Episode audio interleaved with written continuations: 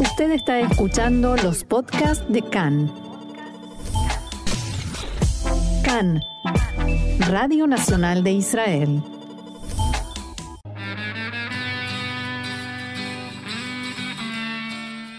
Esta semana en la historia, acontecimientos grandes y pequeños en la vida del Estado de Israel.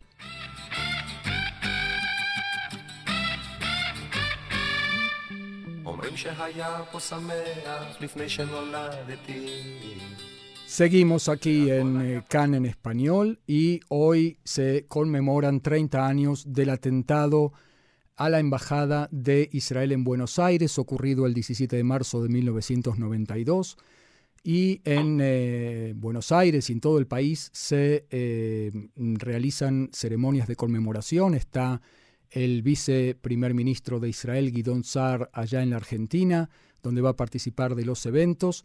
Y nosotros lo vamos a eh, conmemorar con análisis porque ya estamos en contacto con el doctor Horacio Lutzky, que es periodista, escritor, es autor de eh, tres libros sobre los atentados en Buenos Aires, se llaman La explosión, brindando sobre los escombros y Yossi el espía arrepentido. Eh, Horacio, te doy la bienvenida muy calurosa aquí a Cannes en español. Hola, es un gusto, un placer enorme saludarlos. Eh, em, gran abrazo. Vamos a empezar, Horacio, si te parece, con un análisis de qué, cuál fue la situación política y geopolítica que hizo posible el atentado en la Embajada de Israel justamente en la Argentina. Bueno, eh, para, para entender por qué eh, en Argentina hay que situarnos en, en los años 90 eh, y mirar un poco hacia el panorama de Medio Oriente, pero también lo que estaba pasando en otras latitudes. Por un lado, digamos, en, en, semanas y meses previos, la situación estaba muy caldeada. Israel había eliminado al secretario general de Hezbollah, Abbas Musawi, a su mujer y a su hijo en un operativo en febrero. Sí, un mes antes justo. Un mes antes, un mes antes justo, pero no era lo único que, y digo, y por otra parte, el líder espiritual Fadlala llamó a una guerra santa en, en, revancha, y no es un dato menor porque era un referente que ahora vamos a ver si tenemos tiempo tenía lazos con algunos militantes eh, argentinos que estaban en el lugar indicado y en el momento indicado. Mm, pero fuera de eso, Argentina, con el presidente Carlos Saúl Menem, que como sabemos eh, tenía familia y orígenes en, Siria, en, particularmente en un pueblo en Chabruz, de donde también era la familia de, de su cuñada, de su esposa, la familia Yoma y también la familia de un importante terrorista y, el mayor contrabandista de, armas de la época, hoy preso, Monser Alcázar, de muy cercanos vínculos con la familia presidencial y que por esos años también estaba en Buenos Aires. ¿Y qué estaba pasando en ese, en ese momento? Bueno, Carlos Menem había llegado a la presidencia en base a una recaudación de más de 40 millones de dólares en campaña por parte de eh, varios países y, varios entes que financiaron su, su llegada al poder, primero la interna con un dirigente, Cafiero, y después para, para ganar la elección en 1989, en base a promesas de alinearse en una lucha antiimperialista y antisionista. Todo esto está documentado, como, como fue particularmente el aporte de, de Libia, también de Siria, eh, eh, también hubo promesas de concretas de transferencia de tecnología misilística, nuclear, etcétera, muy responsables. Estaba este tema de la, de la transferencia de misiles Cóndor que Estados Unidos vetó. Exactamente, exactamente. Eh, pero en la previa, las instalaciones del Misil Cóndor, que estaban en la provincia de Córdoba, en Falda de Carmen, eh, bueno, habían sido visitadas justamente por, por Monser Alcázar, que era además muy ligado al poder de Azar de, Siria, como le estaba también la cuñada de Menem, eh, Amira Roma, que se convirtió en su secretaria. Un poco todo, digamos, todo este esquema garantizaba a sus eh, aportantes de campaña que Menem iba a cumplir con esos compromisos. Pero ¿qué pasó? Ni bien asume eh, James Baker, secretario de Estado norteamericano, le hace saber este, que veían con mucha preocupación todo ese tipo de, movimientos y que para recibir apoyo económico que necesitaba Argentina era imperioso que deje atrás esos, esos planes. Bueno, Menem, eh, cuando eh, regresa, en un giro de 180 grados y mm, traiciona absolutamente las eh, promesas de campaña, no solo dejándolas de lado, sino convirtiéndose en el más eh, fiel exponente de la política norteamericana en América Latina. Horacio, te propongo hacer un paso atrás nada más, ahora vamos a volver a los, a los temas más complicados, digamos así, pero la información básica, o sea, está probado que esto que se dice oficialmente, incluso en Wikipedia, si uno lo abre, que es el, teóricamente un lugar oficial, dice que fue una camioneta Ford F-100 conducida por un terrorista suicida y que el, edificio se derrumbó casi en su totalidad, murieron 20, 29 personas y 242 resultaron heridas. ¿Qué más se sabe? Bueno, eh, ahí ya empezamos con un gran problema. En el párrafo que vos acabas de leer, que también figuran las convocatorias al acto oficial de hoy y también figura en la mitad de las crónicas eh, periodísticas y en más de la mitad de documentos oficiales argentinos e israelíes, como vos decís, se menciona que hubo 29 muertos. En el eh, documento que te por, por separado emitido por la Corte Suprema de Justicia de, Argentina, se mencionan 22 muertos. De hecho, en la Plaza Seca figuran los nombres de 22 personas. Eh, esto es un ejemplo de la no investigación y de las discrepancias que hay si no podemos ponernos de acuerdo en algo tan, tan básico como, como esto. Se habla de siete víctimas no identificadas. En fin, eh, la realidad es que hay elementos, hay, hay indicios eh, pero no hubo una investigación en absoluto eh, judicialmente razonable para parámetros de cualquier eh, país con un sistema judicial serio. No la hubo. Y termino con esto. Lo que estoy manifestando lo digo porque me consta, porque mm, en el año 2002 hubo un pedido de juicio político contra de destitución contra la Corte Suprema de Justicia de Argentina, promovido por eh, diputados del Congreso argentino de diversos eh, orígenes. Yo fui asesor de una de esas diputadas y asistí a la Corte Suprema a revisar esos expedientes y han sido eh, un bochorno eh, es una no investigación. Claramente hubo una decisión de no investigar, de no investigar cosas muy serias, muy, muy, muy graves y muy oscuras. Por ejemplo, eh, para mencionar solo una, la desaparición de todos los policías federales que tenían que haber estado custodiando tanto la embajada como la vecina embajada de Rumania. Lo que en la jerga se llama zona liberada. Exactamente, Marcelo, un, concepto de, triste memoria que que en la Argentina significaba que las fuerzas de seguridad se alejaban de una zona cuando tenían que mirar para otro lado porque se iba a cometer un crimen. Y que se repite después en el atentado en la AMIA también. Y que se repite eh, tremendamente en el atentado, en el atentado a, la AMIA, tal cual. Ahora, antes de, de, ver, eh, cuando se dice Hezbollah hizo el atentado, y lo dice también el ministro, el ministro de Justicia y viceprimer ministro Guidón Sar, que está en la Argentina, eh, participando de los eventos y va a hablar en el Congreso junto con el eh, presidente del Congreso, Sergio Massa. Eh, y él dice, Hezbollah perpetró el atentado. ¿Esto es tan contundente o es nada más una teoría que quedó como fija? Digamos que es, una teoría con buenas bases de sustento. Otra vez, no lo que hay en, concreto y que eh, hace unos años este, la, Corte eh, aclaró por qué este, para para el Supremo Tribunal este, en el año 1999 es eh, es lo siguiente. Al día siguiente del atentado hubo una reivindicación de una agrupación eh, que autodenominada Yihad Islámica, un brazo de, eh, supuestamente de Hezbollah, eh, que se atribuyó en un diario libanés la autoría del atentado. Poco después eh, hubo otra, hubo una desmentida, ante lo cual la, agrupación eh, redobló, digamos, la, la, apuesta reivindicatoria con un breve video con imágenes de la embajada en pie, es decir, con, con lo que sería una inteligencia.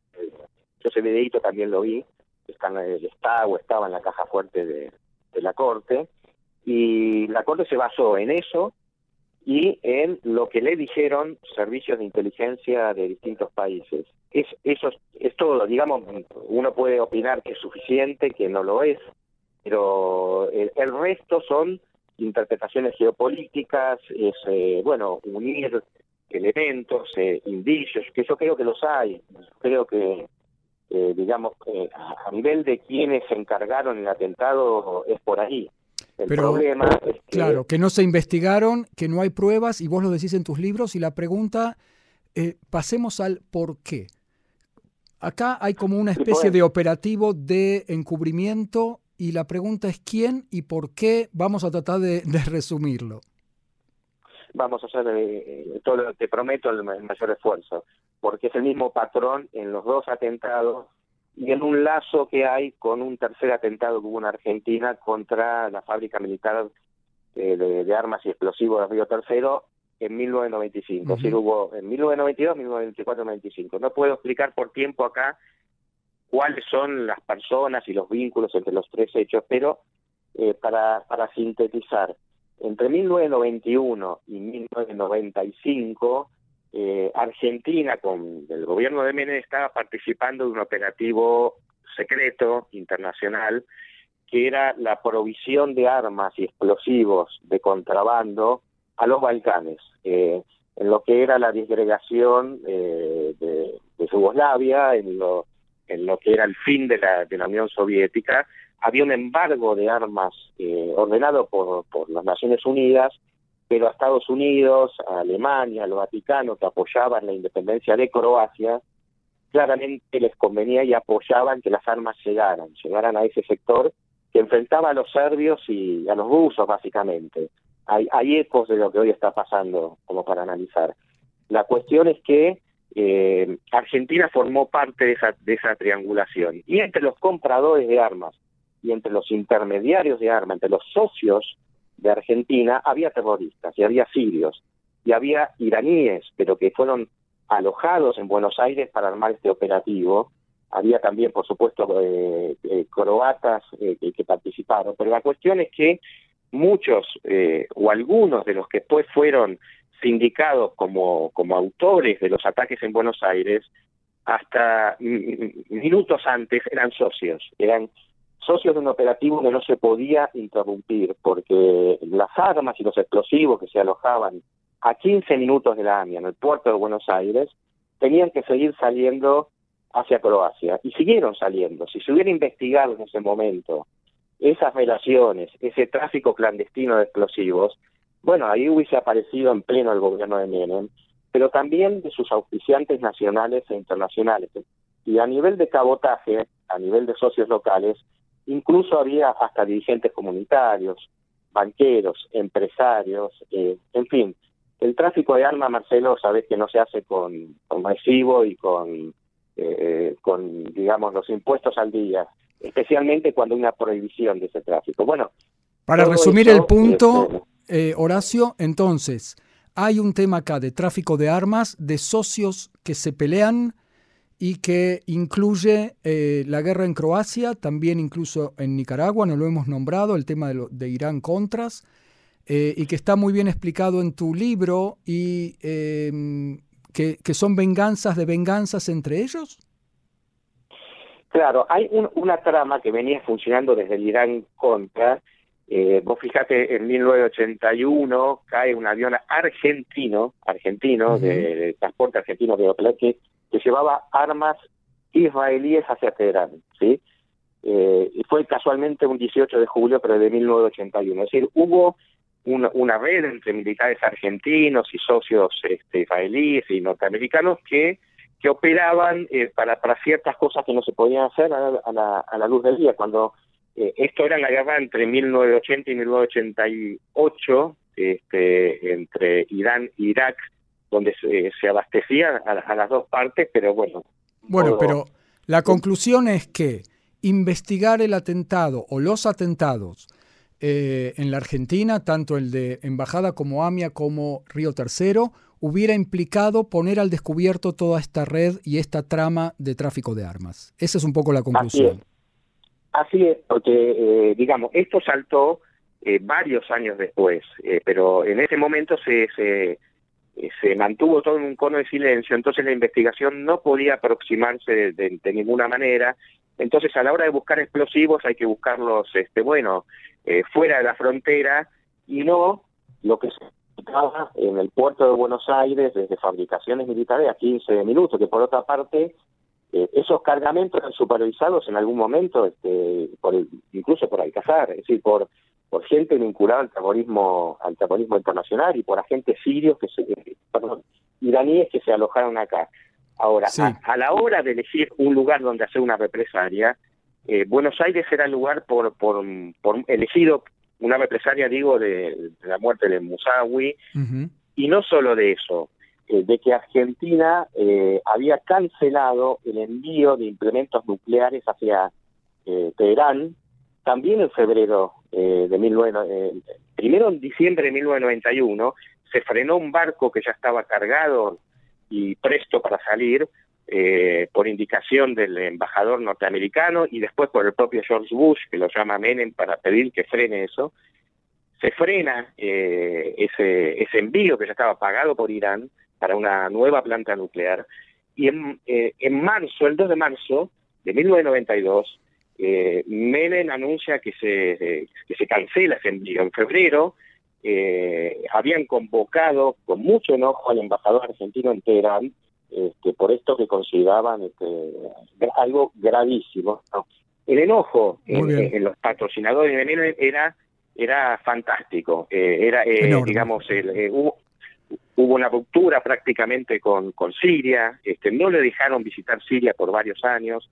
Y fue entonces, en el momento de, de buscar la revancha, Argentina significaba matar varios pájaros de un tiro porque era también un mensaje hacia, hacia Menem y hacia sus promesas eh, incumplidas. Y por último, era un lugar absolutamente permeable. Si pensamos que, por ejemplo, la aduana estaba a cargo de Ibrahim al-Ibrahim, un agente de inteligencia sirio que ni sabía hablar castellano, eh, que los depósitos fiscales eran eh, manejados también por otro personaje de origen sirio de esos años, eh, Alfredo Chabram, eh, que Amira Yoma manejaba la, la, agenda eh, presidencial. Bueno, había como una garantía de que la porosidad acá era absoluta para, para hacer lo, que para terroristas y, y, no, y no hablamos todavía de la pista local.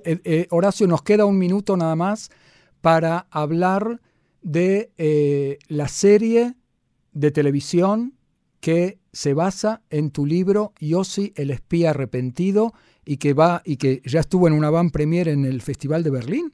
Sí, exactamente, es el libro que escribimos con la periodista Miriam Lewin, una investigación de, casi 15 años. Se hizo una serie basada en el libro, eh, dirigida este, por Daniel Burman y también eh, co-dirigida por Sebastián Bolstein, dos, dos grandes eh, profesionales y con un elenco increíble, un seleccionado de los mejores eh, actrices este, y actores argentinos y se hizo un preestreno de tres capítulos en el Festival de Berlín, eh, seleccionado entre muchas, entre muchísimas series, quedó eh, entre un puñado y bueno, muy próximamente se va se va a estrenar en 240 países en la plataforma Amazon eh, así que quizás vuelva a poner sobre el tapete, bueno, un capítulo muy, muy oscuro, que es el de la participación de las fuerzas de seguridad.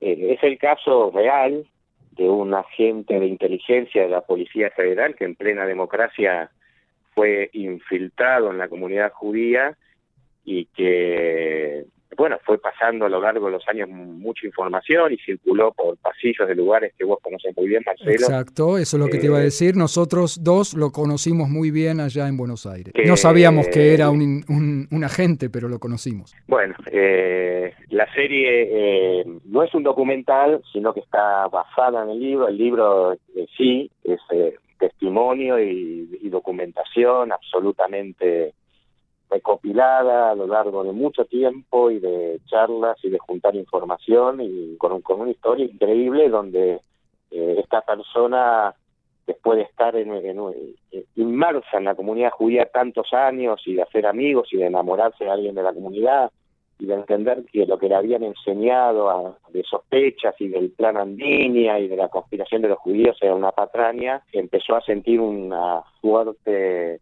eh, digamos un fuerte cambio en su en su identidad y empezó a, a sentir que la información que, que él había suministrado a lo largo de los años eh, tiene que haber constituido lo que se llama la inteligencia previa de los atentados, ¿no? Porque claramente lo que la fuerza le mandó a hacer no se usó para proteger a, la comunidad y, evidentemente se usó para, para lo contrario, ¿no? Horacio Lutsky, abogado, periodista, autor de tres libros sobre los atentados. Uno de ellos es Yossi el, el espía arrepentido, que se va a estrenar en una serie en Amazon Plus, en la plataforma Amazon. Eh, muy pronto. Vamos a dejarlo ahí, el argumento, porque no queremos hacer spoiler. Eh, y te quiero agradecer muchísimo este paso en este día tan especial de 30 años de la explosión del atentado terrible en la Embajada de Israel en Buenos Aires. Muchísimas, muchísimas gracias. Al contrario, Marcelo, gracias por el llamado, por, por el recuerdo, por, por tantas cosas, por la vocación. Así que, bueno, nada, un abrazo enorme a la distancia. Un abrazo grande.